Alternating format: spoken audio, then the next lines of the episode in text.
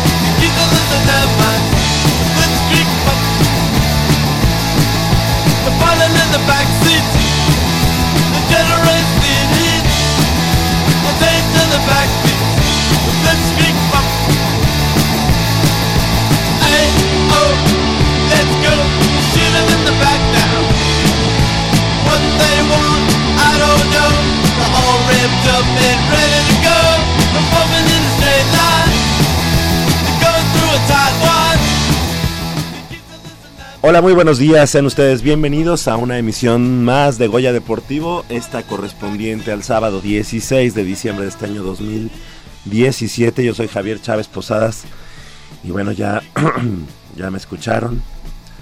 Este, los estragos del frío que estamos viviendo en esta ciudad capital, por lo menos en los días anteriores, hoy parece pues más tranquilo, más humano el frío.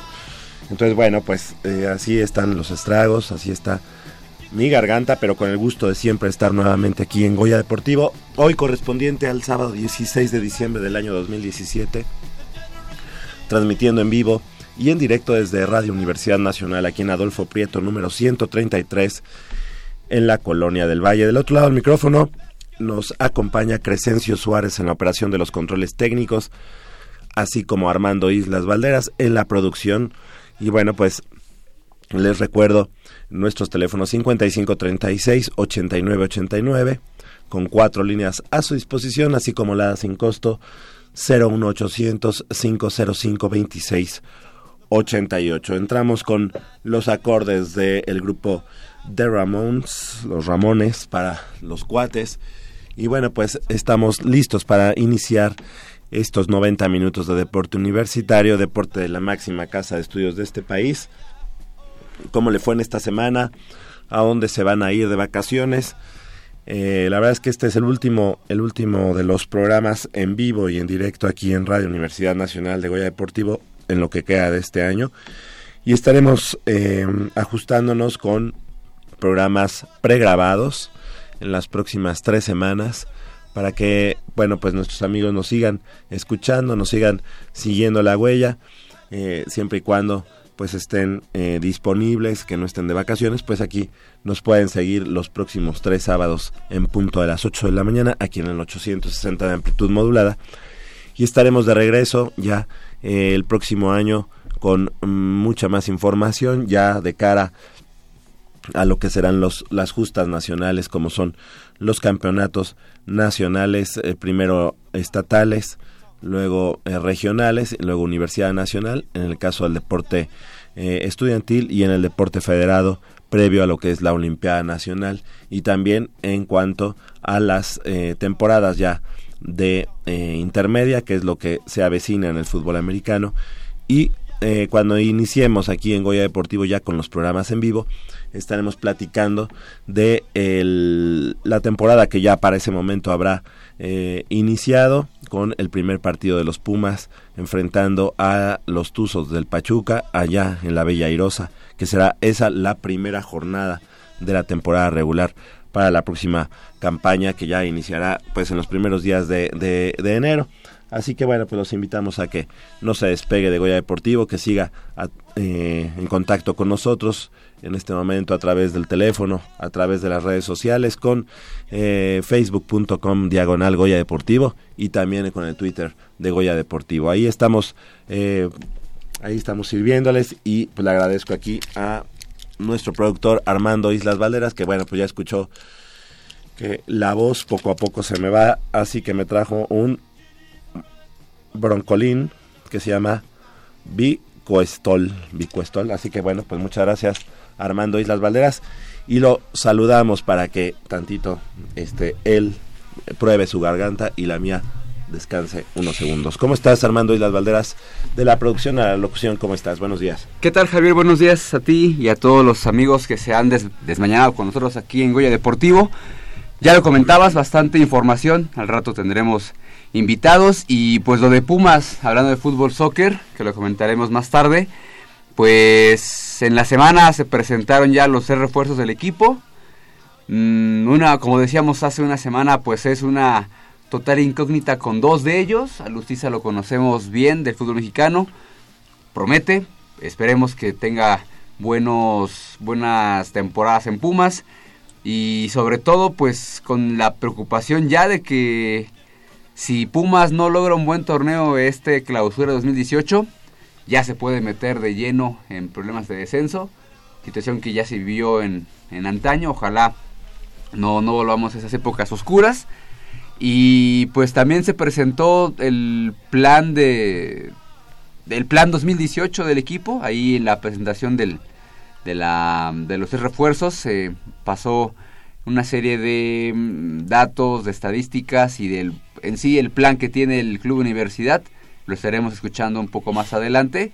Y pues el pasado fin de semana también con el Tazón Azteca, que ya con eso concluyó la actividad de la Liga Mayor de la UNEFA. Triunfo para el equipo de, la selección mexicana. Y en el Tazón Juvenil, que por primera vez se organizó para esta edición de, del Tazón Azteca, pues el equipo juvenil de, de, México, que, cuyo coach es Julio Nava, quien fue campeón con los Tigres del CSH Sur, venció también al equipo de los Europe Warriors, sub-19. Estaremos platicando un poco más adelante de, de, de esas incidencias. Y pues ya también eh, Puma CU tiene un nuevo capitán. Así Ahí es. estaremos diciendo más, más tarde quién es.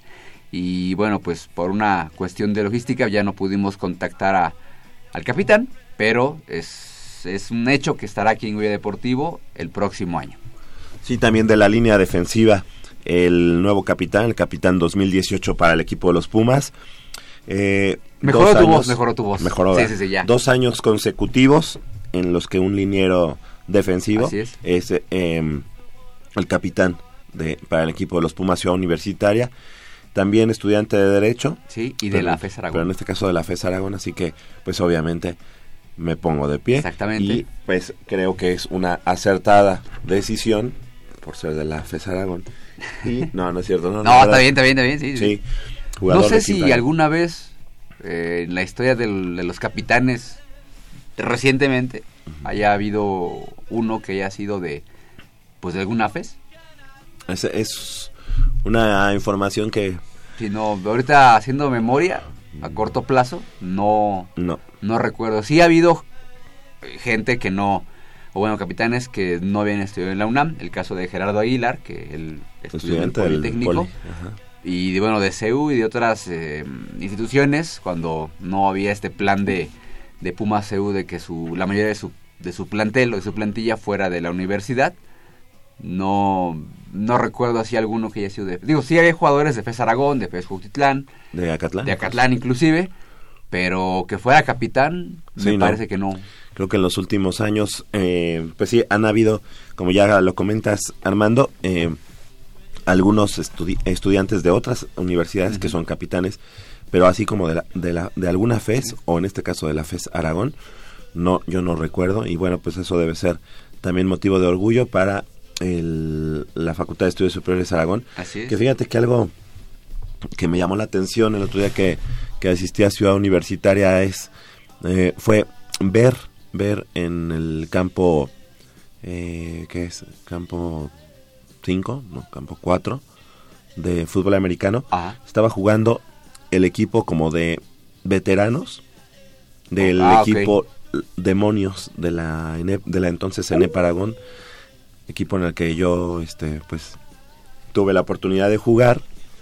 Tus Equipo de- en el fútbol americano. Pero lo Bien, chistoso es que les dan oportunidad de jugar también al interior de la FES Aragón, o sea que Ah. sí es un equipo de alguna manera representativo de la FES Aragón. Ah, pues, habría, podríamos contactarlos, digo, sería interesante saber, porque, digo, estamos aquí en la universidad, pero yo desconocía, tengo que reconocerlo, ahí mientras hacíamos en la, en la Dirección General del Deporte Universitario, pues hacíamos cuentas de los, recuento de los daños en la, dentro de la en materia deportiva de la universidad, nos encontramos con un- una sorpresa agradable, el equipo de los Leones de la FES Cuautitlán, que ya luego Mitch, que más tarde me, me dirá que estoy en un error, o si no estoy en un error, estuvieron aquí en la fe- eh, aquí en Goya Deportivo, el equipo de equipado, pero de mujeres. Ah, de mujeres, claro. Entonces, o sea, la verdad es que tengo memoria de teflón, debo reconocerlo. Y ya dije, ah, pues sí, sí, sí, me acuerdo que estuvieron aquí en Goya Deportivo, pero siempre es como grato saber que tenemos, digo, en este caso, pues, la oferta de deportiva, pues no, no se queda nada más en, en las 50 disciplinas que hay en CEU, sino también, bueno, en el caso de fútbol americano equipado de mujeres, a no tocho bandera, que tengamos representación en la FES Cuautitlán. Y bueno, lo que Fíjate dices de que, Aragón. de hecho, en, en Zaragoza también hubo un equipo de, de chicas equipadas, Equipadas. o las ocelotas. Pero, bueno, pues la verdad es que de pronto no es tan fácil seguirles la pista porque no hay mucha, no hay mucho, mucho digamos, comunicación en cuanto a, a los resultados Claro, y todo claro. esto. Pero sí, bueno, pues ahí hay, hay equipos que, que representan a la universidad en disciplinas en las que ni siquiera nos, nos imaginamos, ¿no? Sí, sí, sí. Digo, realmente fue bastante agradable tener ese tipo de sorpresas o de redescubrimientos. Y pues esperemos, bueno, trataremos de conseguir eh, pues, todos esos deportes que por alguna razón no tienen tanta difusión o es como tú dices, es complicado tener eh, o seguirles la, la huella, pues que, que vengan para acá, que nos platiquen qué onda con, con, con, con ellos. Y fíjate que seguirles la pista. algo interesante es que mm, está por salir, por publicarse, seguramente ya será el próximo año, el libro por los 90, el 90 aniversario del sí. fútbol americano en la universidad.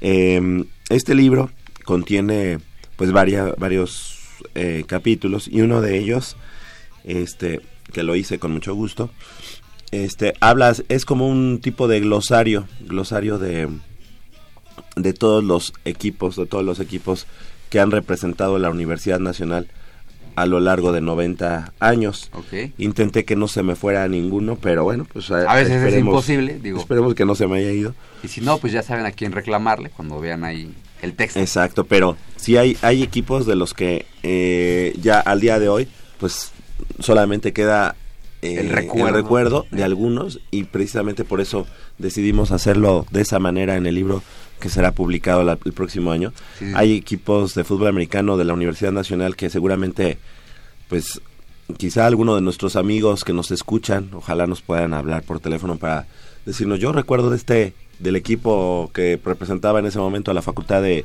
Medicina, que le decíamos el tal, tal mote o no sé, Ajá. el equipo mm, de los cuernos largos, Oh, de la ENEP Cuautitlán, de- década de los 70, 80, pues un equipo que, eh, que en ese momento pues tuvo cierto auge por allá, pero pues que se perdió en el pues en, los anales de la historia. Sí, sí. y tuvimos que recuperarlos por ahí también a los bisontes de la ENEP Zaragoza, eh, o sea, un equipo muy muy lejano, Lo- el equipo de los chitas, los chitas de la entonces ENEP Iztacala. Entonces, hay, hay distintos equipos que pues estuvieron, que dieron algunas temporadas y que bueno, pues en el afán de que no se pierda esa, esas temporadas, esa lucha que tuvieron para de alguna manera poner los cimientos a lo que conocemos el día de hoy como el fútbol americano en la Universidad Nacional, pues que no se quede solamente en ello, ¿no? Y ojalá, ojalá este aquí en Goya Deportivo tengamos algunos ejemplares y que les podamos obsequiar Sí, a sí. nuestros amigos el próximo año. Sí, ¿verdad? estamos poniendo a trabajar a marchas forzadas a José Luis Rivera Soltero, tú lo recuerdas. Claro. editor de la revista Goya. Goya, así es, así es. Pasión donde- para tu pasión. Exactamente, ahí lo tenemos a marchas forzadas, de oh, casi casi de sol a sol, para que ya termine ese libro, porque ya lo queremos ver y bueno, pues ojalá. Y es que hay que recordarles a nuestros amigos que el libro casi estaba listo para, para su publicación, para la salida, pero bueno, con el cetro con, eh, obtenido por, por los Pumas eh, en esta temporada que concluyó, pues precisamente se quiso también eh, incorporar el, el festejo y ese campeonato Así es. importante. Por ahí se tuvo que sacar y cambiar algunas cosas y posteriormente se, se tuvo que esperar también las prensas para publicar también sobre el tazón campeón de campeones, que lamentablemente Ahí ya. no se quedó en manos de los Pumas. ¿verdad? Así es, no crea que somos unos holgazanes y que no quisimos trabajar, no, era por, es por esa razón, no, no por otra cosa. Claro, y le damos la bienvenida a nuestro buen amigo Isaac Camarena. ¿Cómo estás, Isaac? Muy buenos días. Buenos días Javier, buenos días Armando, un gusto de estar con ustedes, pues ya los venía escuchando, venía analizando un poco que hablaban sobre pues nuestro nuevo capitán ¿no? en Pumas CU, sobre los representativos femeniles, en este caso la FESCO Utitlán, ¿no? Exactamente, sí. Veníamos platicando de eso, de esos deportistas eh, que se de pronto no no este no tienen el eh, digamos el aplauso que se merecen. Exactamente, y bueno, decíamos que trataremos de, de incorporar a la mayoría, digo, ojalá eh, pues no sea una mm, desagradable sorpresa saber que apenas cubrimos un pequeño universo de todos los deportes que, que se practican de manera formal e informal en la universidad, pero bueno, ahí... Pero que tratamos de hacerlo lo más completo que, que se puede. Exactamente, y pues va- vamos a darle. Exactamente, y es que eh, hablando de, de los Juegos Universitarios 2017, eh, los equipos representativos de la Facultad de Ingeniería y de la Escuela Nacional Preparatoria Plantel número 5, José Vasconcelos, fueron los ganadores de los Juegos Universitarios de Judo 2017, certamen que se desarrolló en el ex reposo de atletas de Ciudad Universitaria, al que se dieron cita 122 judocas. Con dos medallas de oro y una de plata y tres de bronce, la escuadra de ingeniería se llevó el primer sitio de la categoría superior, mientras que dos áureas y una argenta consiguieron las delegaciones de la Facultad de Contaduría y Administración, Química y FE Zaragoza, lo que originó un triple empate en el segundo sitio. Por lo que respecta a la media superior, dicha categoría tuvo dos divisiones. Eh, cuartos años, donde se enfrentaron los judocas más novatos, así como quinto y sexto año, que tuvo a los más experimentados. En ese sentido, la Prepa 5 logró el mayor número de metales, con 16 eh, de ellos fueron 10 de oro, 4 de plata y 2 de bronce, en tanto que la Prepa 4 tuvo 4 me- me- me- medallas de oro, 3 de plata y 5 de bronce. La Prepa 8 cosechó 4 metales áureos, 1 de plata y 1 de bronce. Y es que los primeros dos meses del 2018 el judo auriazul estará cargado de actividad. Primero con el selectivo del, para el campeonato nacional Tomoyoshi Yamaguchi. Perdonen mi pronunciación, pero yo no hablo japonés. Es que tienes un, un japonés del sur Ándale. y este es un japonés del norte. Bueno, esto es en Ciudad Universitaria y el próximo 20 de enero y después en febrero se, re- se desarrollará el Torneo Nacional Estudiantil de Educación Superior y Media Superior en las instalaciones del Comité Olímpico Mexicano, mientras que el estatal rumbo a la Universidad Nacional 2018 será el 17 de febrero en el ex reposo de atletas de CEU. Para la última semana de febrero, en Mérida, Yucatán, se va a efectuar el Campeonato Nacional de la Federación Mexicana de Judo. Así que así las cosas para, bueno, ya cerrando este 2017, los Juegos Universitarios y enhorabuena tanto para la Facultad de Ingeniería como la Prepa 5, que como ya comentamos y escucharon, bueno, pues fueron las que se llevaron los, los primeros lugares en este, en este certamen. Y bueno, pues también la Facultad de Ingeniería se proclamó campeona en los Juegos Universitarios de Béisbol 2017 tras desarrollar, digo, perdón, para, tras de, derrotar en la final 11 carreras a 4 a la Facultad de Ciencias en el Parque de Ciudad Universitaria de la UNAM. El tercer lugar lo obtuvo la Facultad de Estudios Superiores Aragón y el cuarto sitio fue, fue para la FES Cuautitlán.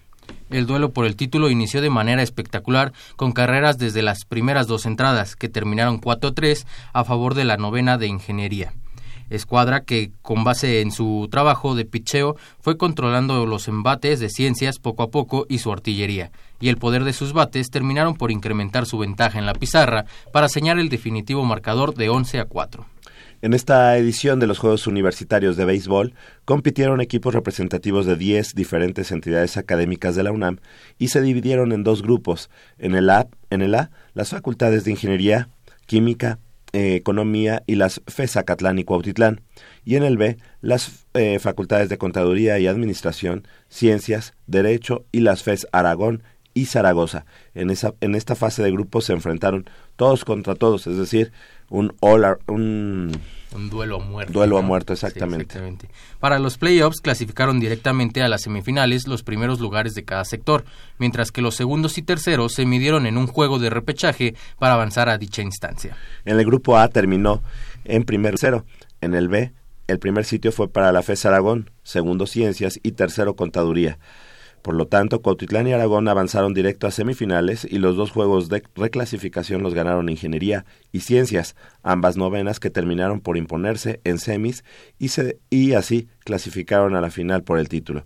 Así que, igual, de, de igual manera, enhorabuena para el conjunto de, de los escorpiones rojos de la Facultad de Ingeniería y también para el conjunto de la Facultad de Ciencias, que bueno, pues se batieron a duelo como ya, ya comentamos, y la Facultad de Ingeniería se proclamó campeona de eh, los Juegos Universitarios en la eh, disciplina de, de ingeniería, así que enhorabuena. Y bueno, pues con la participación de más de 40 competidores, se llevó a cabo el torneo de invitación de luchas asociadas Sapriam Petrov Doichev, que se llevó a cabo las instalaciones de la Escuela Nacional Preparatoria Plantel número 3, Justo Sierra. Un saludo y bueno, pues además eh, un saludo para eh, Kalina Dimitrova, que es la eh, esposa eh, la esposa de, de, nuestro buen amigo y a quien recordamos mucho, el profesor Saprián Petrov, que se nos adelantó en el camino y que obviamente pues en su honor se hace este certamen allá en la Escuela Nacional Preparatoria, Preparatoria número 3 de allá de, de Eduardo Molina, Justo Sierra. El certamen sirvió como homenaje, como ya lo mencionabas tú, Javier, al entrenador universitario de dicha disciplina, quien falleció en julio pasado y cuyo legado en el ámbito deportivo de la Universidad Nacional comprende 21 campeonatos nacionales de primera fuerza, así como un par de Olimpiadas nacionales. En total, sus discípulos adjuntaron 325 medallas de oro, 238 de plata y 193 de bronce. La representación de la prepa número 3 fue la ganadora del certamen, seguido del conjunto de la prepa 8, mientras que la escuadra del club Pentatlón logró el tercer sitio. Además de las representaciones que lograron los tres primeros lugares, acudieron los conjuntos de Chimalhuacán, UPIXA, Universidad Veracruzana, la Prepa 5, Ciudad Universitaria, así como la Universidad Latina. Pues enhorabuena también para la Escuela Nacional Preparatoria pues obviamente que fue un homenaje a nuestro buen amigo el profesor Saprián Petrov, que bueno, pues ya se nos adelantó en el camino. Así es, y platicando con el presidente de la Asociación de Lucha, Javier Vázquez, eh, nos comentaba que era, no, no decir que se hizo al vapor, porque sí estaba planeado que se hiciera un torneo o que se haga un torneo eh, homenaje al profesor Saprián, y tuvieron este bastante aceptación digo para hacer el primer torneo. Se invitó al el embajador de Bulgaria en México Ah, sí. de nombre impronunciable la verdad no es que A ver, venga, venga. no es que no lo apunté por eso no lo Ah. Bueno, Y pero un este, saludo para él. pero bueno lo, lo se los debo pero el Oye, pero seguramente su, su, su apellido termina con O, B chica. Ah, exactamente, sí, Ah, bueno, sí, eso eso sí sí. me acuerdo perfectamente. Y pues obviamente, bueno, estuvo el embajador de Bulgaria en México, el presidente de la Federación de Medallistas de Luchas Asociadas. Hay que recordar que la Federación Mexicana de Lucha hay un problema... Se dividió, eh, sí, hay eh, problema político. político, digamos. entonces ahora es la Federación de Medallistas de Luchas Asociadas la que el órgano rector digamos de pues todas las competencias Oye, pero medallistas de qué certamen o cómo? Eh, es que así está, digo, supongo que debe ser por lo... um, para no crear confusión con la Federación Mexicana. Ujú. Y dije, bueno, pues, ¿qué es lo más parecido a mexicana? Pues medallistas de México. Ah. Sí, sí, sí. Entonces... Porque dicen me- medallistas, pues si dicen medallistas de Juegos Olímpicos, pues entonces ya han de ser como dos, ¿no? Sí, ¿no? Sí, pues el... el- Ah, por mucho. Sí, por mucho. Digo, a lo mejor en algún centroamericano, panamericano, no sé, debe haber más, pero bueno, Claro, claro. finalmente el, no- el nombre o el mote pues es lo de menos. Y bueno, tuvo el aval y se pretende, me decía Javier, que pues sea eh, sí homenaje, pero también pues alcance, digamos, el grado de campeonato nacional, o sea, Ah. de federación, digo, al tener, digamos, El aval. el aval de, pues espera que, que, que- que crezca. Y bueno, el nombre de Saprián Petrov yo creo que sí es un, un poquito atractivo para la gente que está dentro del medio. Cuando lamentablemente eh, falleció, pues sí, sí hubo bastante em, respuesta o Claro. hubo, hubo, hubo quórum para... El profe Saprián Petrov Dochev, eh, que bueno, muchas veces nos acompañó aquí en Goya Deportivo, un personaje importantísimo en, la, en el desarrollo de la lucha olímpica en nuestra universidad y que pues lamentablemente se nos adelanta de manera pues todavía muy joven. Sí, sí, él, sí. Él, eh, lamentablemente víctima de un de un este accidente. Sí, ¿verdad? sí, sí, hay que decir que hace un año más o menos, pues sí fue víctima de un accidente, eh, de un percance automovilístico. Digo, él no iba manejando, pero bueno, básicamente lo atropellaron. Ok. Eh, Y, bueno, eso, las secuelas que, que Sí. tuvo fue lo llevaron a, al fallecimiento. Y, pero en ese, en ese tiempo que todavía estuvo con nosotros, pues una persona pues que no nunca perdió el sentido del humor. Sí, muy Eh, alegre. Pues una persona también muy inteligente. Su, su español era muy, muy florido, muy, Claro. muy variado. Y pues con, se ganó el cariño de muchas personas que practicaban honor a lucha. eh, mentor de varias, eh, incluso luchadores profesionales. Así Sí. el que se viene a la mente es el, el patrón Alberto de la WWE. ¿A poco? Sí. Ah, no, no sabía. Él, él lo formó. Entonces, eh, y bueno, también hay otros luchadores de la, bueno, de la lucha mexicana que también eh, Pasaron son- ahí. Pasaron por, por el gimnasio de la Prepa 3, que de hecho ese gimnasio lleva Panamericanas. Digo, en particular recuerdo a Guadalupe Pérez Tiscareño, Claro. a ella, y Ángeles Barraza, también ahí obviamente pues no, no podemos olvidar. Y la última reciente joya, digamos, femenil, eh, Gwendolyn Moreno, que estuvo en Centroamericanos eh, hace no mucho tiempo, pero pues vamos, un legado importante del profesor. Sí, y un legado que no se ha, no se ha perdido, ¿no? Que la ventaja es que en la Prepa 3 sigue siendo un buen semillero para, para los luchadores y luchadoras eh, de la Universidad Nacional. Y la verdad es que, eh, digo, de alguna manera, eh, la ausencia de- del profe siempre se va a extrañar, siempre va a ser eh, eh, querido el, el profe Saprián Petrov. Y bueno, pues el otro día, precisamente cuando fue la entrega del Premio Puma 2017, por ahí eh, saludé, tuve la oportunidad de saludar a su esposa, em, que es la, la, la profesora Kalina, Kalina Dimitrova. Dimitrova, eh, que es entrenadora de, de gimnasia en la universidad, todavía está Sí. como parte de la de, de los entrenamientos de gimnasia. ahí, ahí anda la profesora Kalina. Kalina Dimitrova, le mandamos un saludo. De un español bien bonito. Sí, exacto. Y sobre todo cuando se enoja. Pero bueno, ahí son cosas que no vamos a ventilar, ¿verdad? Pero Sí. ya. Ya casi las ventilaste, Sí, pero sí. bueno. Son las 8 de la mañana con 32 minutos. Vamos a hacer una breve pausa aquí en Goya Deportivo y regresamos con mucha, mucha más información del mundo deportivo de la Universidad Nacional.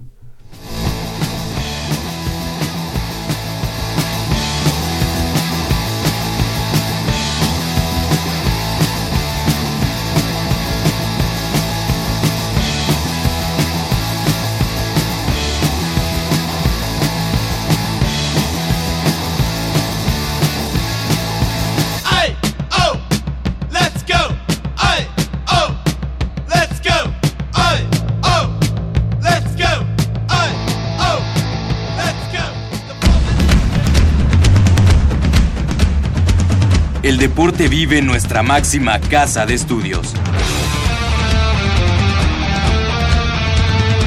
Más de 40 disciplinas diferentes, cientos de deportistas, una sola voz. Goya Deportivo. Cada sábado el felino se apodera del cuadrante. 90 minutos del deporte de tu universidad. Escúchanos todos los sábados de 8 a 9.30 de la mañana por el 860 de AM. Goya Deportivo. La voz del deporte universitario.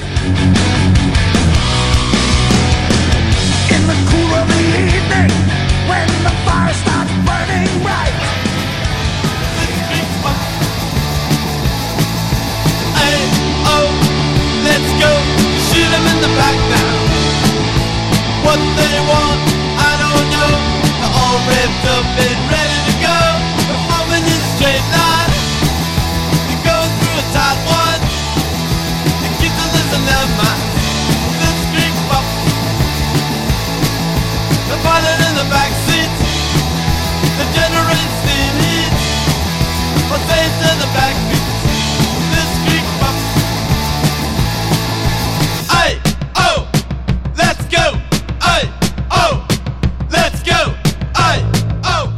Las 8 de la mañana con 34 minutos. Estamos de regreso aquí en Goya Deportivo y bueno, pues eh, nos da mucho gusto en esta mañana eh, fría aquí en Radio Universidad Nacional eh, platicar de, de un curso que se va a llevar a cabo en la Facultad de Ciencias Políticas y Sociales y aquí dos egresados de la facultad no se ponen de pie, pero parece que están dormidos. Aquí Armando Islas y el buen Isaac Camarena, también eh, egresado de Ciencias Políticas y Sociales.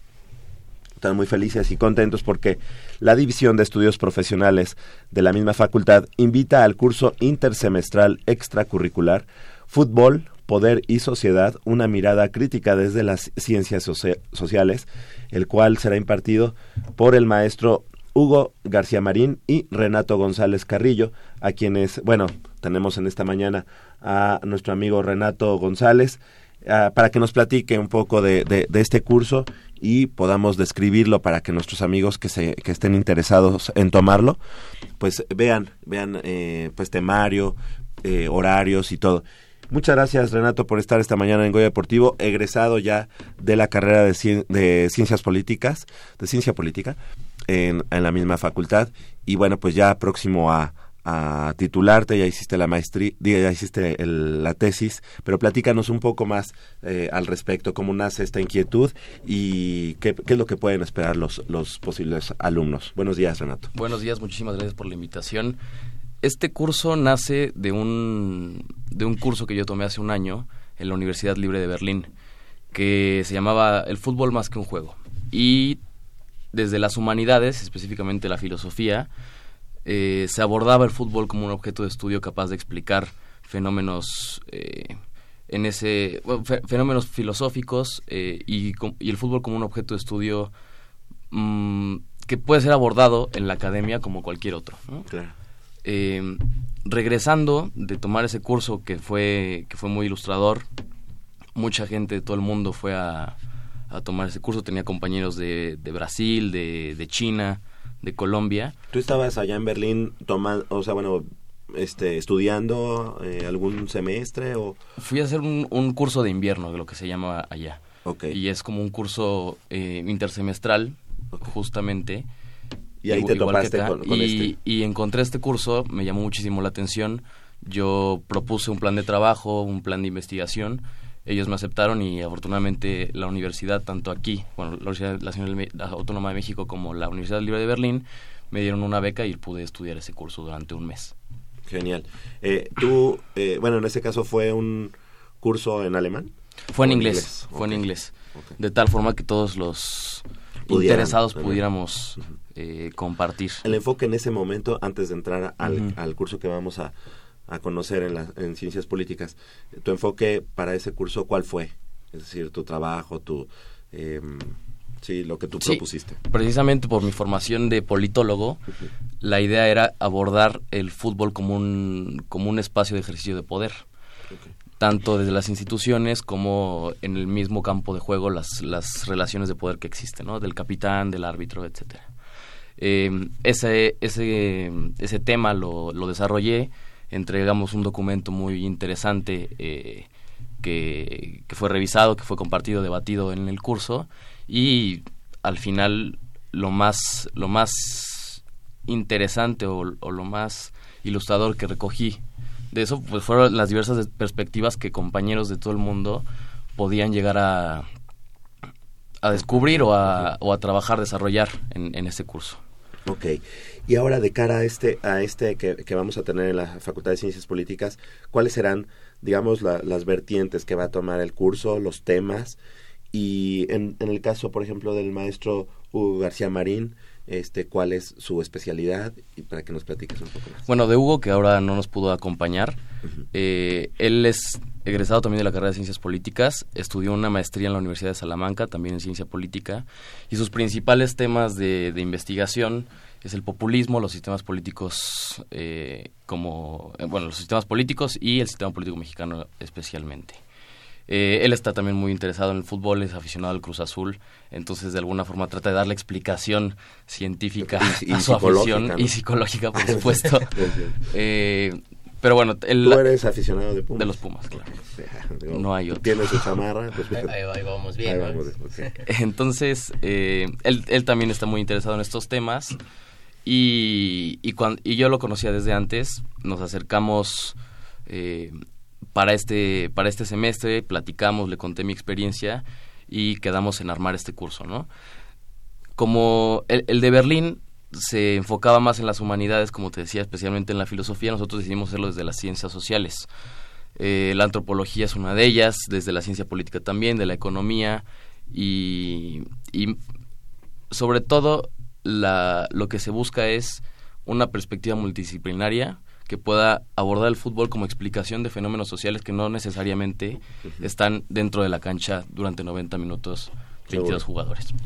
Creo que cada una de las disciplinas eh, tendrían un punto de vista acerca de un fenómeno tan trascendente como lo es el fútbol eh, actualmente, hablando de disciplinas pues tan diversas como la mercadotecnia, la psicología, eh, pues las, las ventas mismas, eh, y en este caso la ciencia política pues no, no está exenta a, a tomar parte de ella. ¿Cuándo, ¿Cuándo se va a llevar a cabo?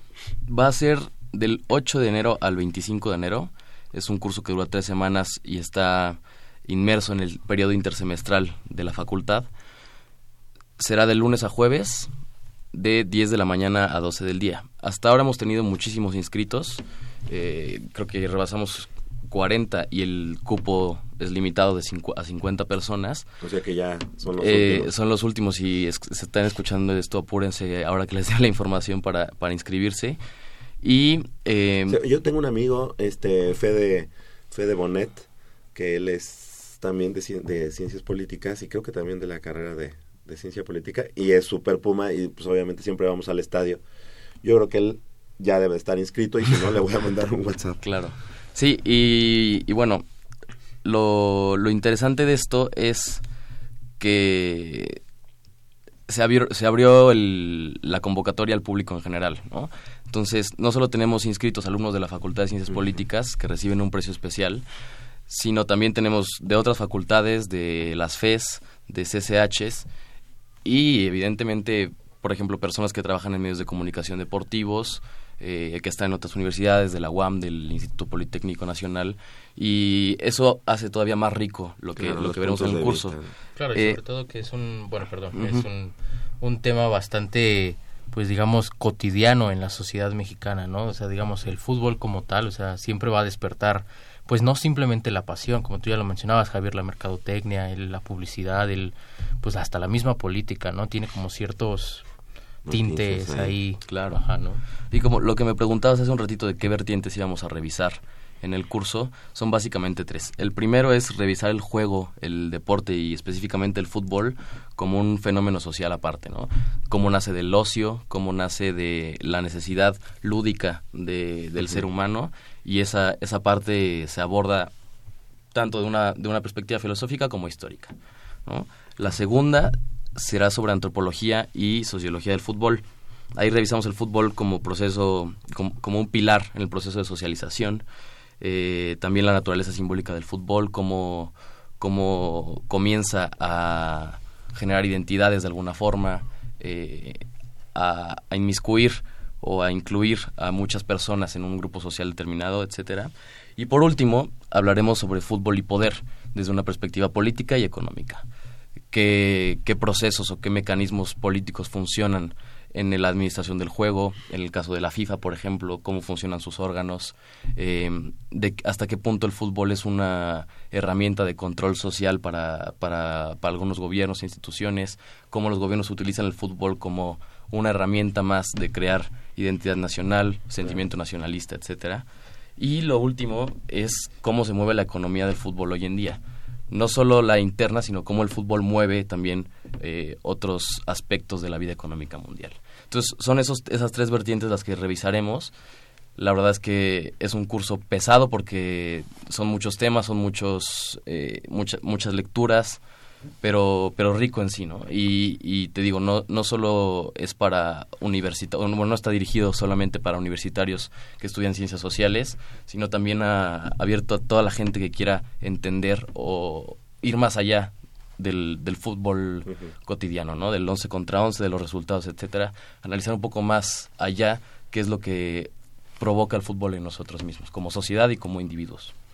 Seguro, pues eh, creo que incluso, digo, estando tan cerca la Facultad de Ciencias Políticas y Sociales de la cantera de, de los Pumas, pues ahí, en la directiva de los Pumas, hay varias personas que tendrían que tomar el curso, ya no digo por cuestiones de, de saber administrar, sino para saber un poco pues eh, todo lo que conlleva tener un equipo de fútbol del tamaño de los Pumas, con lo que la marca de los Pumas eh, este pues representa.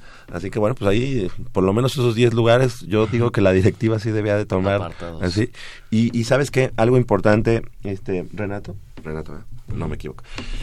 Renato, algo importante es que la Universidad Nacional se había, se había estado quedando un poquito mm, rezagada en cursos o temas específicamente de, de fútbol. Sabemos, por ejemplo, de universidades como la Náhuac, universidad, universidades como el TEC de Monterrey, que a lo mejor con otros enfoques, co- como en administración deportiva o mercadotecnia de, de deportes, en la FES Aragón, me pongo de pie, este tuvimos en algún momento el de periodismo deportivo, pero creo que es buen momento como para hacer un conglomerado de todos de todos esos eh, temas y por qué no hacerlos también en la Facultad de Ciencias Políticas donde se tiene ese feeling tan pues tan tan fino en cuanto a la lectura de, de los fenómenos sociales y, políticos en este caso el fútbol Completamente. Ahora mismo, bueno, hace como seis meses o un año, se eligieron nuevos coordinadores para los eh, departamentos de la facultad.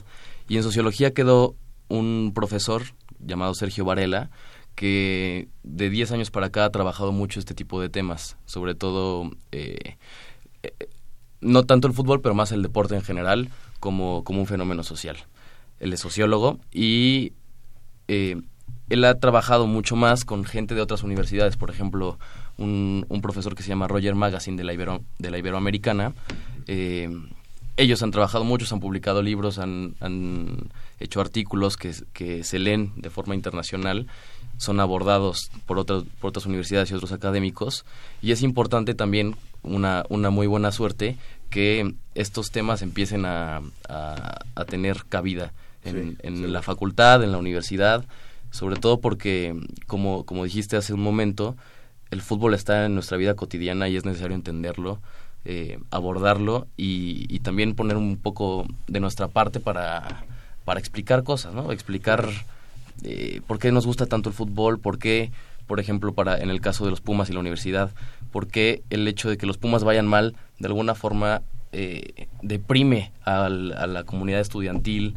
eh, es un es un elemento identitario muy fuerte el equipo de los Pumas para los estudiantes entonces ese tipo de cosas hay que hay que seguir cavando y, extrayendo conocimiento Eh, incluso eh, a niveles de rectoría, en otros rectorados, no sé si en este, pero en, en otros momentos era como un motivo de, mm, pues eh, sí, de cambiar un poco la atmósfera en cuanto a, toda, sí, a la atmósfera que se vivía dentro de la Universidad Nacional, ¿no? Eh, yo recuerdo ese 2004 en el que la universidad eh, fue bueno que Pumas fueron bicampeones y que Pumas bueno que la universidad venía saliendo pues de ese trance en post eh, huelga y fue muy muy importante para posicionar precisamente la, la imagen de la universidad y del entonces rector Juan Ramón de la Fuente. O sea que sí es cierto la Universidad Nacional no podría ser entendida sin el equipo de fútbol del Club Universidad Nacional.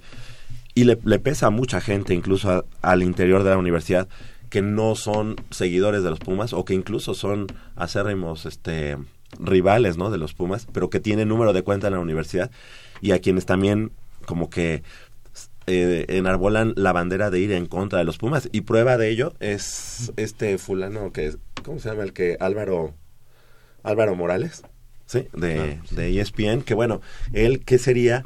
¿Qué sería de él si no habla mal de los Pumas, no? Y es egresado de la, de la Universidad Nacional. Pues, Renato, la verdad es que suena bastante interesante.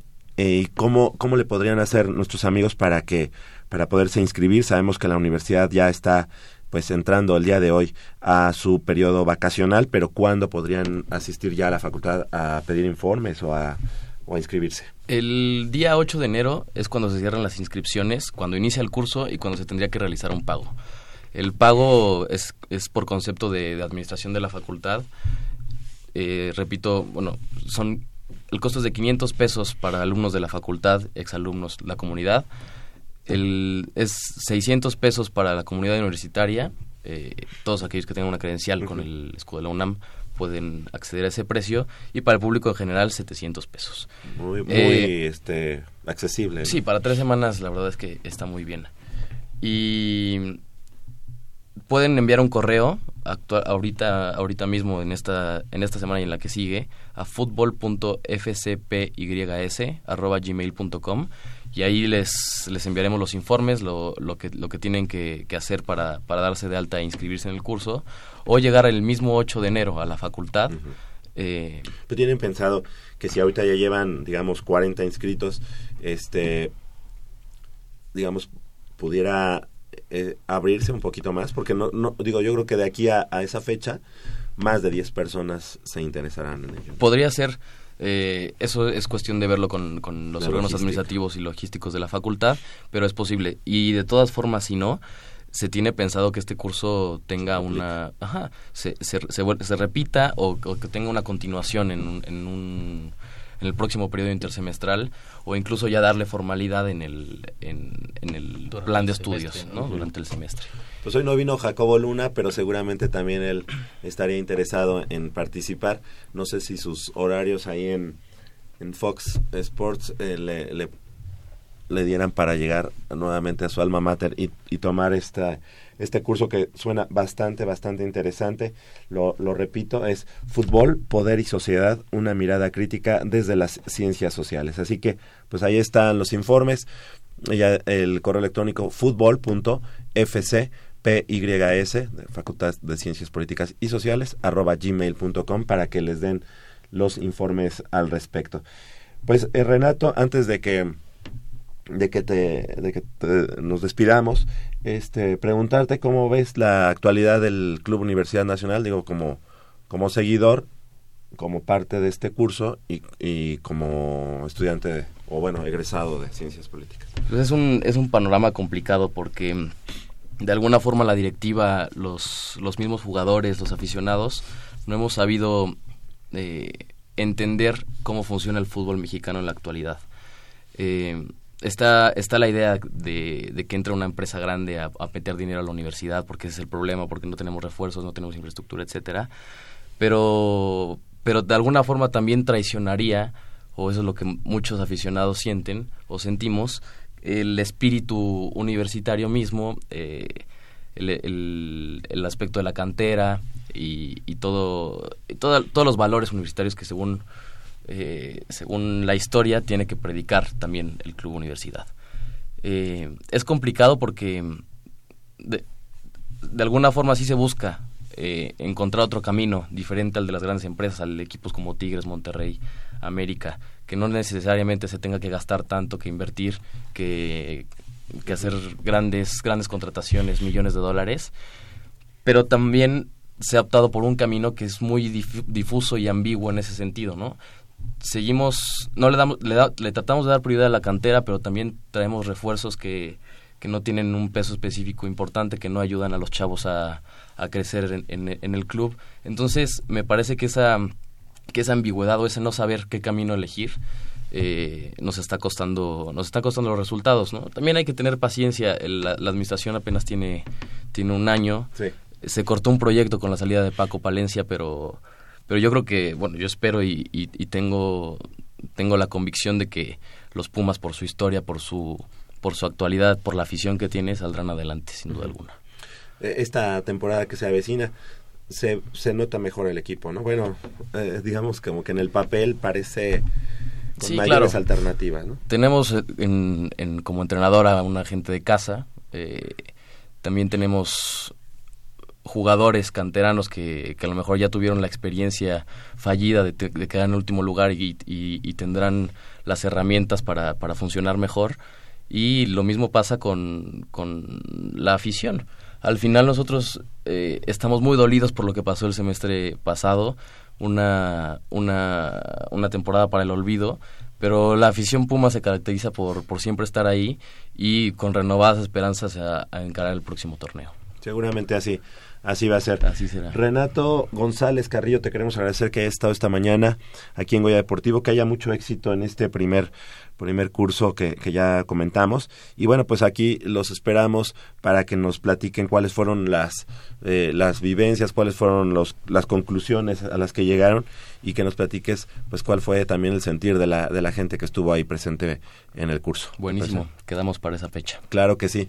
Las 8 de la mañana con 55 minutos. Hacemos una breve pausa. Aquí en Goya Deportivo regresamos con más información porque ya hay capitán del conjunto de los Pumas Ciudad Universitaria y vamos a platicar también precisamente de los, las contrataciones del Club Universidad Nacional. Lobotomy! Lobotomy! Lobotomy! Lobotomy!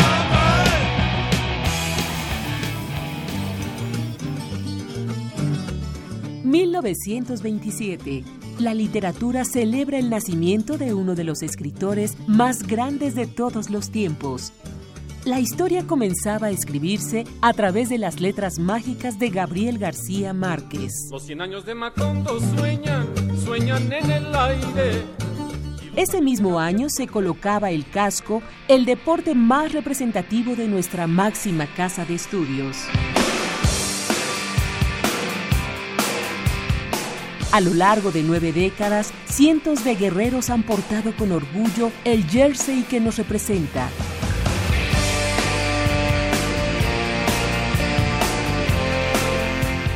Y es que toda leyenda tiene un comienzo.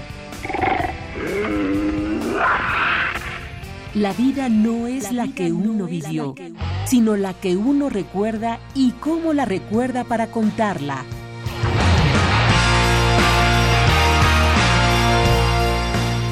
...2017... ...90 años del fútbol americano en la UNAM. Goya Deportivo... ...la voz del deporte universitario.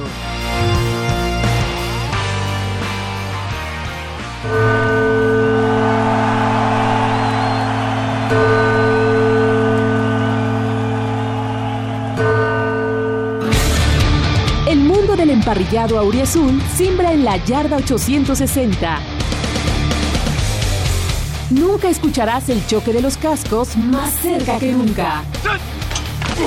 Voces autorizadas que lanzan la información exacta y oportuna de nuestros equipos felinos. La patada de kickoff advierte el inicio y el ovoide vuela por los aires. Goya Deportivo. Orgullosamente Puma.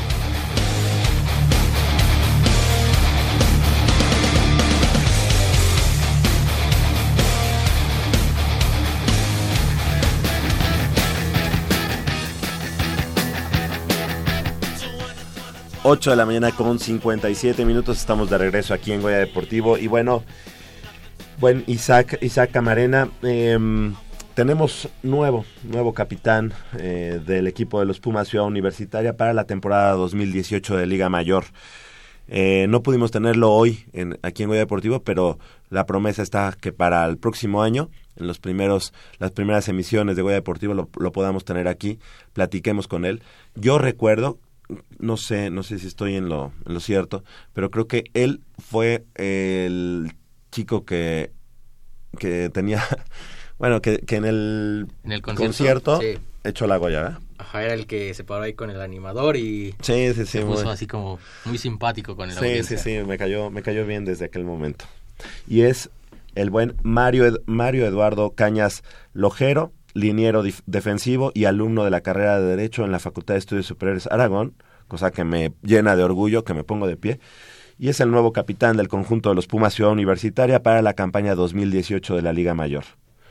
Fíjate que me causa curiosidad que sea pues de la FES Aragón. Estaba leyendo en la semana cuando salían los tweets, los, las menciones de- del nuevo capitán en todo, como su trayectoria. Decía que había pues sido representativo de CCH Sur Sí. y también, bueno, ya es obviamente la intermedia de, de Pumas, ¿no? Aquí en Ciudad Universitaria. Entonces era así como que me causaba como esa extrañeza de decir, bueno, ¿qué hace aquí este joven en el sur? Y ya irse a estudiar la carrera de Derecho, porque me parece que está estudiando Derecho, hasta Aragón, ¿no? Sí, bueno, hay, hay que recordar que no sé si sea la computadora maestra de Ciudad Universitaria la que de pronto este mm, eh, elige el, eh, el campus en el que vas a estar, ¿no? Y aquí tenemos para, para prueba, basta un botón y el buen Armando Islas Valderas, ¿qué les voy a decir? Está la FES Aragón, allá en, entre Bosques de Aragón y eh, la colonia este mm, Impulsora. Y bueno, Armando Islas Valderas vive a una calle y media de la FES Aragón y es egresado de la Facultad de Ciencias Políticas y Sociales. Y yo le, le mando un saludo a mi buen amigo y compañero de, no, no de la misma generación, pero sí de, de la facultad, bueno, de la ENEP Aragón ento- de, entonces, que es mi buen amigo Gerardo Escobar. Él, eh, habitante, habitante de la colonia, mm, ¿cómo se llaman estas? Fuentes Brotantes. Fuentes Brotantes. Y estudiante de la ENEP Aragón. O sea, imagínate que pues a él le quedaba, ¿qué estamos hablando? De media hora, quizá, la, la ciudad universitaria. ciudad universitaria, Media o quizá 40 menos, ¿no? No sé. Ajá. Y se fue hasta, hasta Aragón. O sea que sí hay cosas así como muy raras que hace la computadora. Pero, y les, los invitamos a que nos llamen al 55 36 89 89. Hoy es el último día que estamos aquí en vivo. Que nos llamen y nos digan, pues sí, yo vivía en Naucalpan y me tocó estudiar en Ciudad Universitaria o viceversa, a ver cuáles cuántas cosas no hemos escuchado así. Y bueno, este es el caso de nuestro buen amigo Mario Eduardo Cañas Lojero, linero defensivo que decíamos, y que desde 2009 llegó a la organización para jugar en las categorías infantiles de Pumas Ciudad Universitaria. En juvenil representó a los Tigres del CCH Sur y en la intermedia estuvo en el conjunto de los Pumas Oro. Así que subió a la Liga Mayor en el 2014 y este 2018 jugará ya su quinta temporada. Linero defensivo del conjunto de los Pumas Ciudad Universitaria. La verdad, la verdad es que este mm, un jugador muy rápido, muy este eh, Explosivo, bastante- ajá, explosivo, muy entrón, que no es el, el jugador, digamos, más físico, pero sí es un jugador rap- rápido y de, de mucha fuerza, ¿no? El liniero defensivo, uno de, uno de los frontales de la, de la línea defensiva, porque hay que recordar que incluso nuestro buen amigo Abraham eh, Herrera, el Pegaso, ex capitán del conjunto, o capitán 2017 del conjunto de Ciudad Universitaria, es un liniero más externo, ¿no? Es un, no, no un frontal, sino un externo, que sí mm, este, es un jugador muy rápido y de otras características que un liniero frontal. Exactamente. Y bueno, ya, ahorita no sé, me vino a la mente recordando, ¿no? También nuestra compañera Itzel, ¿no? Que vive claro. casi, casi llegando a Pachuca y viene hasta acá, Ella vive en, ¿no? en Tizayuca. Tizayuca. Vive en Tizayuca y bueno, pues estudiante de, de ciencias ciencias, políticas y sociales. La verdad es que hay tantas historias así. O sea, imagínate que vengas desde Tizayuca y no te toque la Prepa 9 o el CCH Vallejo, que te vayas al CCH Sur. Estamos hablando que si llegas de, de Pachuca, pues lo primero que encuentras así al entrar a la ciudad universitaria, digo a la Ciudad de México, son los indios verdes y pasando la Prepa 9. Prepa No te das cuenta de nada más más que de eso. O sea, o, o en todo caso, bueno, pues un poquito más alejado. Bueno, pues el CCH Vallejo, me pongo de pie. Y, o si no, pues la prepa 3, si te gusta entrar por Eduardo Molina, pues la prepa 3. Porque de pronto te, toque el CCH Sur, bueno, pues sí es como para decirle a la computadora, no tuviste este jefa, ¿no? Así las cosas. Esto, este es el nuevo, nuevo capitán del equipo de los Pumas Ciudad Universitaria eh, 2018 y esperemos que que esta temporada 2018 pues sea también de lo mejor como la que vivimos en el 2017, un gran regalo el que nos dio el conjunto de Pumas Ciudad Universitaria, toda la organización, el staff de cocheo, los jugadores, eh, la afición, este, las mismas autoridades de las que, pues sí, sí hay que decirlo que en su momento cuando llegaron y redujeron muchos de los apoyos para el equipo de Pumas Ciudad Universitaria, yo en lo personal pensaba, consideré que venía años, años difíciles, años complicados para, para la organización.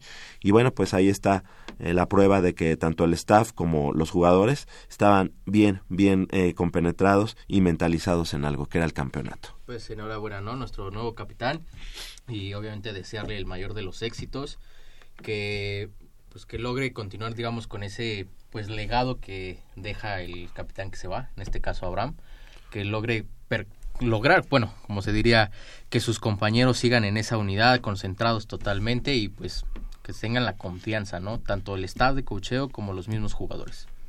Fíjate que ya que hablábamos un poco eh, al iniciar este esta eh, emisión de Goya Deportivo, eh, hablábamos sobre el fútbol americano en los campus, en los distintos campus de, nuestra universidad. Es cierto que se ha ido pues reduciendo poco a poco eh, la práctica del fútbol americano en nuestra universidad y en los planteles de las escuelas nacionales preparatorias, de los mismos CCHs, ¿no? Porque incluso este conjunto del CCH Sur, pues no no entrena en el CCH Sur, entrena pues, obviamente en Ciudad Universitaria, porque pues el CCH Sur es parte de Ciudad Universitaria. Eh, sin embargo, me llama la atención que, bueno, ahora con el capitán que, que está en, en, eh, en Ciudad Universitaria, que es estudiante de la, de la FES Aragón, yo creo que es importante para las FES, pues considerar al fútbol americano como un nuevo eh, vínculo de hermandad entre su comunidad, de, de identidad en, en su comunidad. Ya lo vimos con la FE Zaragoza, con el equipo de los Ocelotes, lo hemos visto ya por varios años con el conjunto de eh, la FES Cuautitlán, los Leones, el, obviamente el conjunto de los eh, Pumas Acatlán, que tienen ya pues toda una trayectoria, toda una estructura e infraestructura en cuanto a la práctica del fútbol americano. Sin embargo, bueno, pues hay dos FES que nos, que nos faltan y que lamentablemente una de ellas es el, la, la FES Aragón, que históricamente tuvo tuvo al equipo de los Huracanes, el quinto equipo de, de fútbol americano de Liga Mayor en nuestra universidad, los Huracanes de la NEP Aragón, y que bueno, pues desde hace unos años pues consideró ya no tener al, a su equipo de fútbol americano ni la práctica misma de, ese deporte.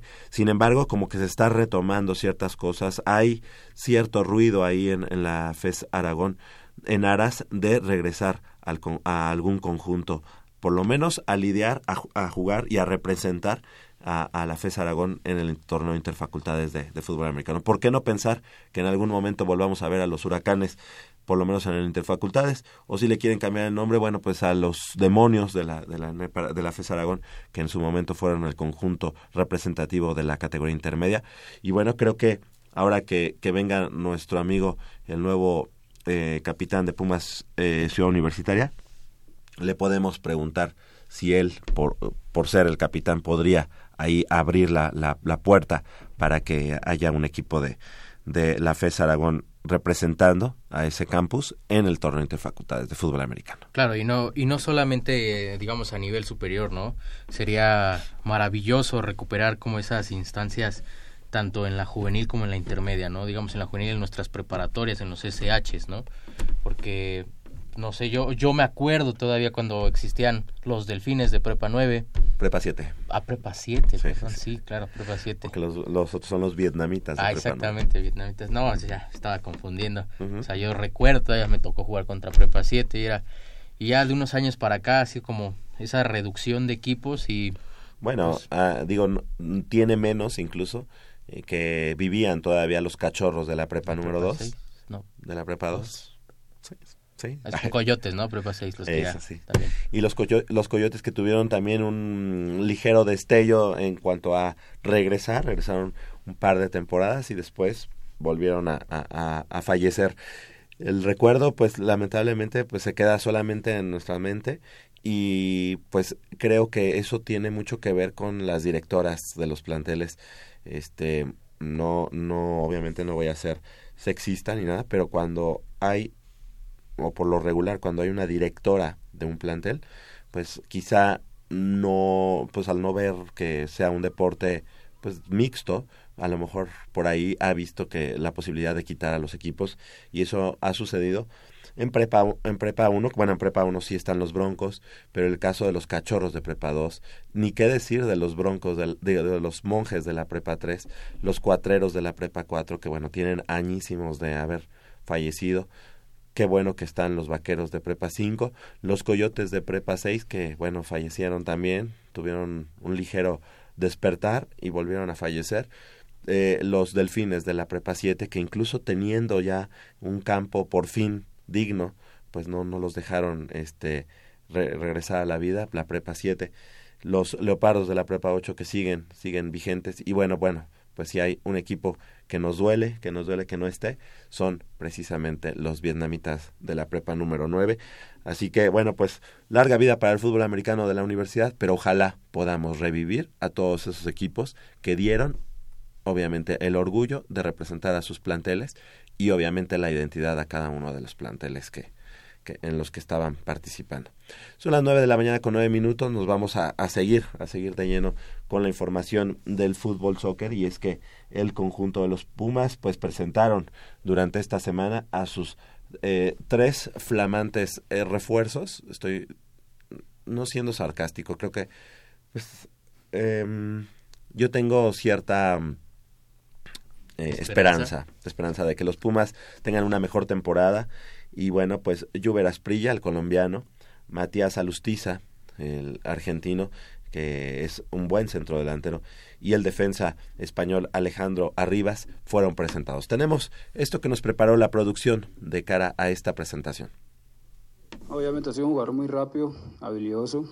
No soy de, de mucho gol, pero bueno, esperemos de que aquí me acompañe los goles, ¿no? Y que sea beneficio para, para el grupo. Ese es un club grande y tenemos que volverlo otra vez a, a las posiciones que se merece. Esperemos de que no esté a la altura y que el grupo eh, sea capaz de, de sacar eso adelante.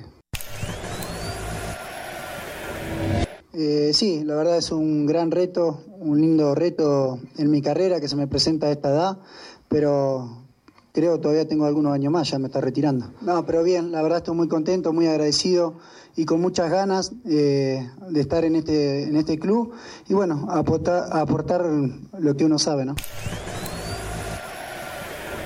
Es un reto en, en mi carrera muy, muy bonito, eh, especial porque es un, eh, un fútbol ¿no? Eh, muy diferente, muy competitivo y tengo ganas ¿no? de, empezar y demostrar ¿no? que puedo jugar aquí y de, y de llevar al equipo a lo más alto posible.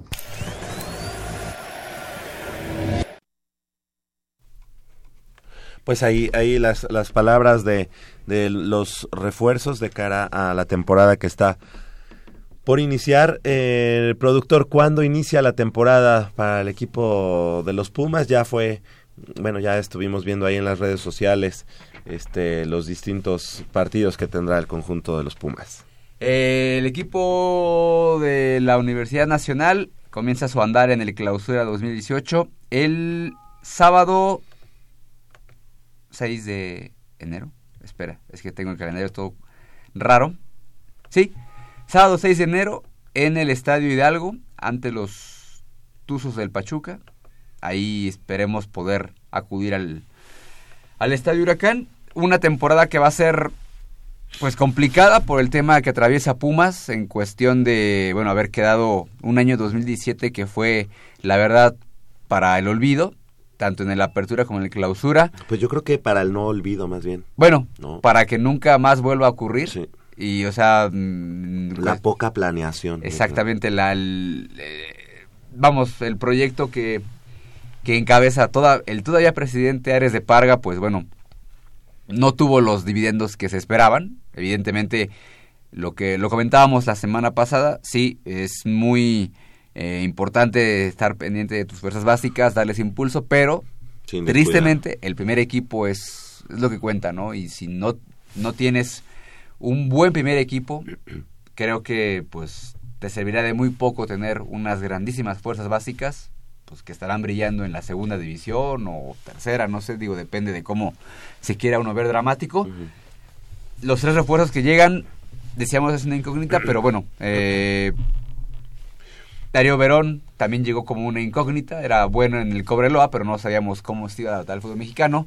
Llegó al fútbol mexicano y bueno, ya sabemos quién es ahora Darío Verón para, o qué significa Darío Verón para. Bueno, estás para haciendo Pumas. una comparación Sí, de- demasiado este arriesgada, Sí, o sea, pero bueno, hay que, pues hay que hay que siempre pensar en positivo, ¿no? Digo, Alejandro Arribas sí es un, es un central que tiene churas buenas en el fútbol español. No sabemos cómo vaya a caer aquí en México, es una pues un volado, pero bueno, finalmente hay que hay que pensar así. Eh, Matías Alustiza, sabemos lo que ha hecho en el fútbol mexicano, a lo mejor muchos de aquí de la mesa quisimos que llegara unos años antes, donde todavía tenía quizá eh, la mejor condición física o la juventud para poder eh, explotar aquí todas sus cualidades. Bueno, ahora ya lo tenemos, pero bueno, finalmente eh, la calidad no se olvida dentro del terreno de juego. Y Juber Asprilla, un, joven colombiano, eh, que sí, evidentemente lo escuchamos que no, él mismo dijo, bueno, yo no soy de mucho gol, pero esperemos que, que aquí se, se me pueda dar. No es su prioridad ser eh, a marcar goles, sino más bien poner los servicios para los goles. Y finalmente, pues habrá que ver lo que David Patiño ya pueda hacer con más tiempo de trabajo. Se se viene esta, este periodo invernal, lamentable- lamentablemente por no poder calificar la liguilla, tiene un poco más tiempo para poder trabajar sus ideas, sus conceptos, plasmarlos en el terreno de juego, ya con un plantel que él pues más o menos ya está formando, ya es lo que él quiere y lo que pretende eh, de- desarrollar y bueno, pues esperemos que desde la jornada 1 pues se vea ya un cambio significativo que sí lo hubo cuando él recién ingresó a la dirección técnica, quizá no tanto en conceptos, pero sí en actitud, que fue lo que se rescató. se rescató. Sí, eh, creo que la, la gran oportunidad que tiene David Patiño en este momento para mostrarse, la gran oportunidad de su vida, porque bueno, pues yo creo que es la última ocasión en la que podrá estar eh, con esta, con un equipo grande, este, y demostrar de lo que, de lo que es capaz. Eh, me llama la atención, bueno, Matías Alustiza, sí, un poquito grande, pero no, no tampoco así de que nada más nos va a durar 40 minutos, no. O sea, yo creo que es un, un jugador que puede jugar los 90 minutos todavía, tiene 33 años, em, que va a ser un muy buen em, compañero, digamos, para Nicolás Castillo. La verdad Sí, es que había, habíamos tenido o no habíamos tenido una, una segunda persona ahí que le pudiera jalar la marca o por ahí hacer las veces de poste para, para Nico Castillo. Esa es una. La otra es el, el caso de Arribas, que se me hace es un jugador aguerrido, sin, sin haberlo visto jugar, pero las características más bien que he visto en videitos, en, en pequeños este, destellos de él, un jugador aguerrido, a lo mejor no muy técnico, pero sí eh, como que con ese sello de, de los defensas universitarios, muy, muy con buena colocación y aguerridos. Y en el caso de Juber Asprilla, que a mí, bueno, la verdad es que me dio mucho coraje que los medios de comunicación lo, lo criticaran por, por eso, precisamente por la falta de gol, o que había man- marcado tantos goles desde su debut en la, en la Liga Colombiana. La verdad es que su posición no es centrodelantero, es más bien el jugador, el armador, o el que por ahí Sí, te hace un destello y te, y te manda lo- los pases, ¿no? Sí, sí, sí, digo, finalmente eh, lo hemos comentado que es como a veces el, el problema, ¿no? De a veces del periodismo mexicano, que pues vender, vender cosas, Sí. vender humo, básicamente, y pues tratar de conseguir, eh, bueno, son temas que ya no, ya no podemos extendernos aquí, pero sí es como, pues raro, raro, raro, y pues obviamente, pues vender humo es como que lo que, lo que vende ahora sí. Pero Juber Asprilla, digo, evidentemente no estamos defendiéndolo. Su trabajo, él tendrá que demostrar dentro de la cancha para qué lo trajeron. Y bueno, pues si, si el señor, pues no, bueno, si el señor, si el chavo no, no, no funciona, pues será duramente criticado. Pero si funciona, entonces, pues todos los que hablaron mal de él, pues tendrá que tragarse sus palabras. Eh, Habrá que ver también, bueno, ya está Pablo Barrera incorporado al equipo, ya salió de la lesión. Y, eso también sirvió mucho para que Pumas medio despertara o cambiara un poco el chip que traía en gran parte del 2017. Eh, la incorporación de Marcelo Díaz, creo que ya también un poco ya más adaptado a, a lo que es el fútbol mexicano, al equipo sobre todo, podrá ser un, un jugador importante para, para el equipo. Mauro Formica. Mauro Formiga, que ya está agarrando más minutos, ya tuvo más minutos, y pues en estas últimas con- eh, conferencias de prensa que ha habido del equipo, pues sí, bueno, ha hablado Formica, ha hablado Abraham González, o sea, sí, el, sí, les duele, sí, les duele haber sido, tenido una, una, te- un 2017 malísimo, y me parece que eso es importante porque sí, son jugadores profesionales, bueno, me pagan, no tengo problema, puedo ser último, primero, campeón, lo que tú quieras, pero mientras yo siga recibiendo, siga recibiendo mi cheque, no hay problema. Se, se nota que sí hay una, una vergüenza deportiva, se nota que, que sí les duele estar en esta situación, para ellos, ¿no? Sobre todo, y bueno, pues tendrán que demostrarlo a partir de la próxima campaña contra, contra Pachuca, que pues que tienen esa revancha y sobre todo porque lo platicábamos, el equipo en situación de cociente no está muy bien. Entonces es empezar a sumar desde ya, desde ya, porque quizá en el clausura 2018 no, hay, no haya problema, pero ya para la apertura 2018 ya estaríamos metidos en serios problemas, muchachos. Sí. Y bueno, pues Luis Fuentes, que también regresa al equipo de los Pumas, eh, todavía estará jugando la final de la eh, Copa MX y se incorporará al conjunto de los Pumas en los próximos días, que es un lateral pues ya ya de probada calidad para el equipo universitario. Yo creo que regresa también en un muy buen nivel. Eh, lo vimos todavía por ahí incorporarse en la final. Tuvo por ahí un tiro que pudo haber cambiado la historia de ese, de ese partido. Y bueno, pues el conjunto de los Pumas así estaría conformándose. Por ahí también se ha hablado de, de la posibilidad de traer a un nuevo portero. Se habló de Cirilo Saucedo, Saucedo. también de este joven que milita en Portugal, Raúl Gudiño. Eh, pues sí se ha manejado mucho. Yo creo que no es viable. Creo que es más bien eh, Rumores. pues, rumores, rumores para, para la tribuna, digamos.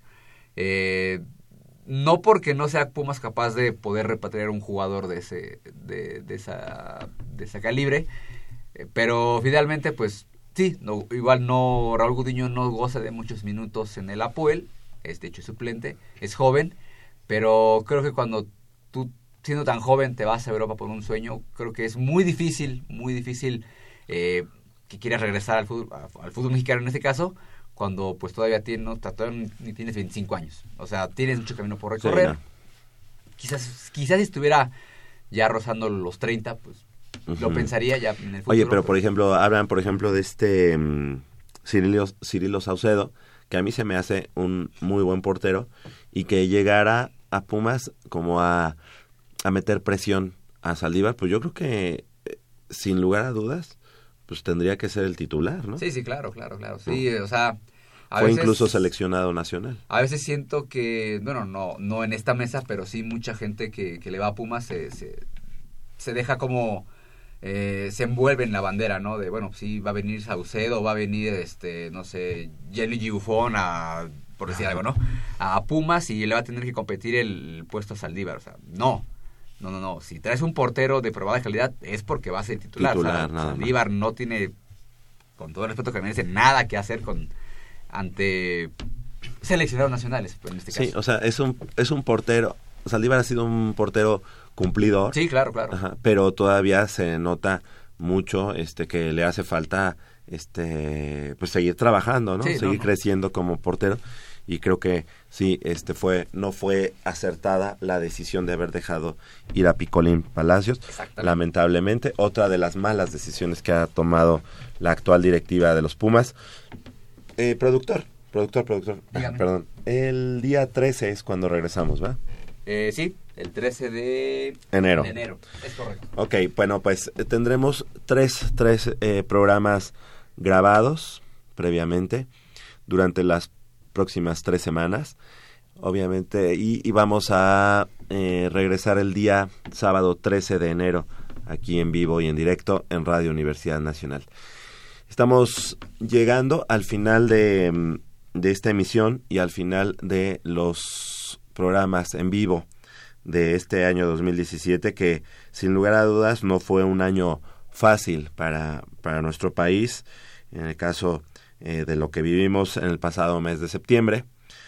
Eh, pero bueno, pues la verdad es que eh, México ha demostrado mucha, eh, mucho corazón, muchas ganas de salir adelante y bueno, pues esperamos que el 2018 sea un año de muchos cambios positivos para, para, para el rumbo de nuestro país. Y en el caso que a nosotros nos atañe más, eh, bueno, no más, pero en, este, en estos 90 minutos, es el deporte universitario, un año que se nos fue eh, con muchos sinsabores en el deporte de la máxima casa de estudios, pero que el fútbol americano en este en última en estos últimos meses vino a salvar y vino a, ser un bálsamo para lo que habíamos eh, vivido. Un año 2017 en el que pues, nos arroja un campeonato nacional como el de Puma Ciudad Universitaria, eh, que nos llena de orgullo, que nos llena de alegría. El Campeonato Nacional de Juvenil en manos de los Tigres del CCH Sur, sin, sin lugar a dudas, lo, lo más rescatable en cuanto al deporte universitario eh, de, de estos deportes de conjunto y obviamente pues todo lo que ya hemos hablado del judo de las luchas asociadas del taekwondo que se ha quedado un poquito rezagado, pero por ahí también los medallistas de Olimpiada Nacional, de Universidad Nacional, agradecerles su, su dedicación a todos los deportistas que dignamente representan a la Universidad Nacional en más de 50 disciplinas. Queremos agradecerles, mandarles una felicitación a toda la comunidad universitaria y a toda la comunidad mexicana que nos escucha a través de Radio Universidad Nacional. Eh, hoy es el último par- eh, programa en vivo de Goya Deportivo. Serán tres programas grabados y el próximo 13 de enero, 13 de enero de 2018, si no hay otra, otro plan de vida, pues aquí nos escucharemos seguramente. Isaac Camarena, muchas gracias por todo el, tu apoyo durante este 2017. ¿Seguiremos contando contigo para el 2018 o cómo, cómo lo ves? Eh, para empezar, muchísimas gracias, Javier. Quiero agradecer a Zapato, a nuestro productor, a Crescencio en las operaciones, a ti, Javier, por la oportunidad de pues, haber estado esta segunda mitad de año con ustedes. Obviamente a nuestros radioescuchas por cada semana estar con nosotros. Desearles unas felices fiestas, una feliz Navidad, un bonito año nuevo. Cuídense mucho, que Dios los bendiga y pues por supuesto aquí estaré el próximo año a partir del 13 de enero, Con si Dios gusto. quiere, ¿verdad? Perfecto. Del otro lado del micrófono se mandan despedir, nos despedimos de ellos. eh, Armando Islas Valderas en la producción, así como el buen Crescencio Suárez en la operación de los controles técnicos. Muchas gracias por todo, todo lo que hemos vivido durante este año 2017 que por fin ya llega al final. Eh, les deseo yo, Javier Chávez Posadas, eh, su servidor, eh, un, unos, unas muy bonitas eh, vacaciones, fiestas, que la pasen muy bien, cuídense mucho eh, eh, respeten y bueno pues obviamente aquí en el 2018 seguramente estaremos con mucho gusto para seguir es, eh, pues eh, ahondando en el deporte de nuestra máxima casa de estudios. Por hoy es todo y por hoy, por este año 2017 es todo. Yo soy Javier Chávez Posadas, les agradezco el favor de su atención, no sin antes invitarlos y recordarles que el próximo sábado en punto de las 8 de la mañana tenemos una cita aquí en Goya Deportivo con programa grabado, pero programa hecho con mucho gusto y mucho cariño para todos ustedes y el próximo 13 de enero aquí en vivo y en directo, si Dios no dice otra cosa, estaremos con mucho gusto con 90 minutos de deporte universitario. Hasta la próxima.